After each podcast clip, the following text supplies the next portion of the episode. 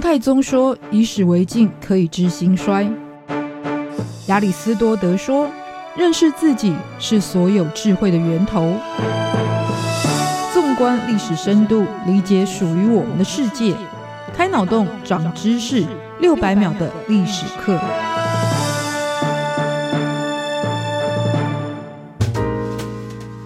认识过去，才能够掌握未来。欢迎您收听这一集六百秒历史课，我是维珍。说到信仰，它是与人类历史密不可分的存在。那对外，它可以形塑国家、民族的文化，甚至掀起战争；对内，它可以开拓个人对世界跟宇宙的看法，还有如何在当中自处的价值观。可是，对于掌权者来说，他们的信仰则更具有影响大众、安定民心的力量。再加上处于高位的皇室成员，在处处心机的深宫内院里。就很需要透过信仰来找到身心安顿的空间，于是，在宫廷收藏的文物当中，宗教法器就成为很重要的项目之一。在今天开箱台北故宫系列，就来介绍政治与宗教从来就难分难解的关系，来自于清代宫廷文物金签、松石、珊瑚、坛城的故事。在台北故宫曾经推出了清代活佛文物大展，那当中就有像是大白伞盖沙坛城、绿象救度佛母赞。金签、松石、奔巴壶这一些文物的展出类型十分丰富。那这些传世法器，其实都是历代西藏的达赖、班禅等活佛使用过，或者是直接进贡给清朝宫廷来收藏。但这样子一个交流往来，其实非常具有政治的意味。但是在我们介绍今天的主角金签、松石、珊瑚、坛城之前，也就先来说到清代宫廷的信仰。清朝皇室的信仰其实可以说非常的多元化，像是有满洲原始的萨满宗教文化，或是在入关之后对于儒家孔孟思想的尊崇。宫廷里其实也奉行道教跟佛教的祭祀，还可以接纳像汤若望这样来自罗马天主教的修士成为一品官员，甚至让维吾尔族的妃嫔保持伊斯兰信仰。那通论来说，其实跟许多只允许单一信仰作为国教的地区不同，古代中国对于宗教其实是可以兼容并蓄，甚至互相融合的态度居多。当然，这很可能也有来自于实用的思考，就是即使是神佛这样更高境界的一个信仰。但当中呢，能够取之为自己所用的部分，不管是在统治上，或者是可以自我疗愈、可以奏效的部分，那就是多多益善。那在这么多的宗教里，藏传佛教绝对还是清朝皇室的主流信仰之一。根据传说，满洲皇帝就是文殊菩萨的化身，也是藏传佛教的护法神。甚至连满洲这个名词，其实就是指受到了文殊菩萨恩惠的乐土。也因为这样子的渊源，所以其实在还没有入关之前，皇太极就已经在沈阳建立了第一座藏传佛寺十胜寺。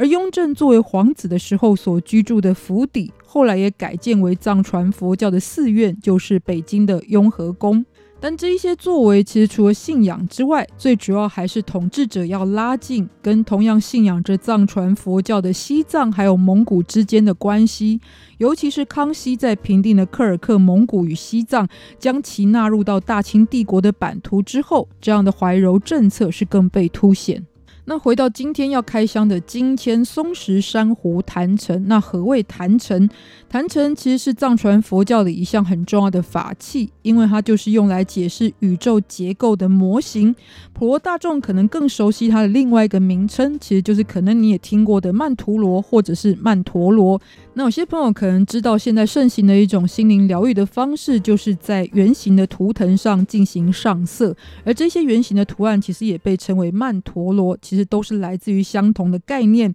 因为在梵语当中，曼陀罗指的就是圆圈或者是一个循环的意象，因此坛城也多半都是以圆形来呈现。那为什么会用了祭坛的坛这个字，就跟它出现的背景是有关系的。在古代的佛教传统当中，在密宗修法的时候，就会为了不让妖魔入侵，于是就会设置一个小高台来作为祭坛。可以把它想象成就是一个结界的概念。那在这个祭坛上，僧侣们也会供奉图画的佛像，最主要就是要祈求过去、现在与未来的三世诸佛降临，除了作为保护之外，同时也带来佛恩与智慧。后来它变成具象化，就是我们现在所可以看到的这个文物法器坛城，其实就是这样子一个概念下具体而为的呈现。因为刚刚有说到，坛城是用来解释宇宙结构的模型。而这种过去、现在、未来的跨时空概念，其实就非常的宏大而且复杂，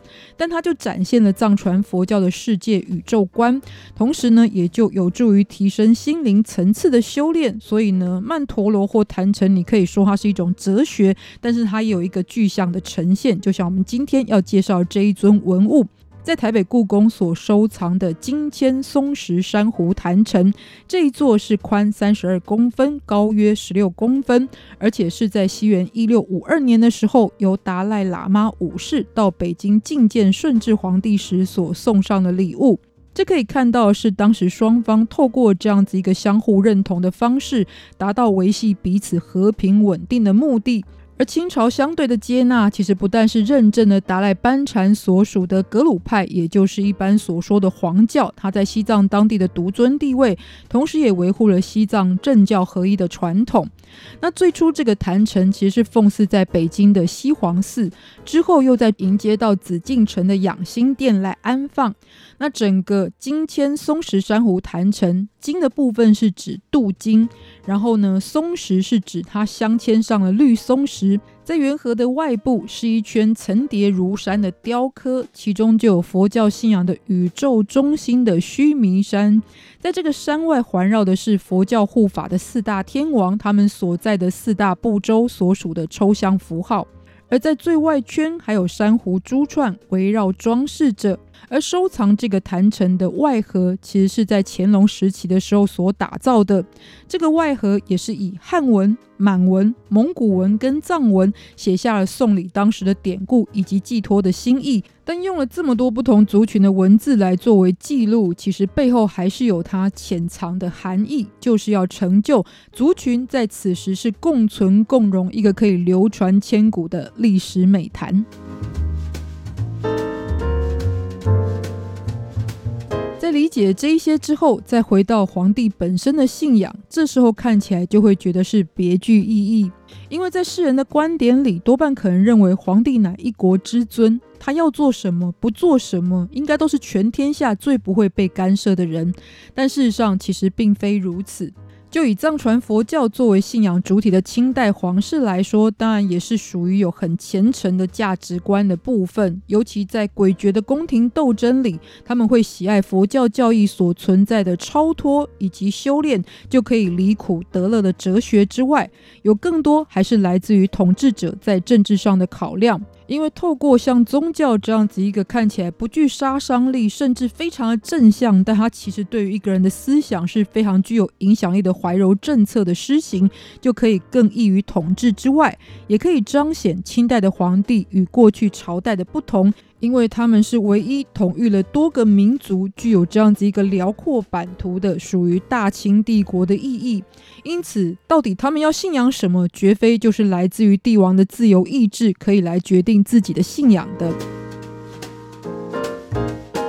回到信仰本身，我们人类在世间生活，什么事情应该做，什么事情不该做，也许每一个人都有不同的参考标准。但往往来说，比起法律，其实这些属于道德伦理的价值观，才是真正决定人们行为准则的一个相关的基础。那价值观是否坚定虔诚，又是来自于信仰的力量。纵观历史，其实多少人会在利益面前背弃真理？而政治上的腥风血雨，其实也许也会让恶势力有一时的风光。不过，人心永远是向往光明与良善，也就是这些宗教可以数千年流传于世的主要原因。也就像这一些历代的工匠所打造的精致法器，代表世间最真善美的准则，引导人类的方向，完成启悟跟救赎。这也是信仰最终极的目的。在今天跟大家来分享六百秒历史课，下次见，拜拜。拜。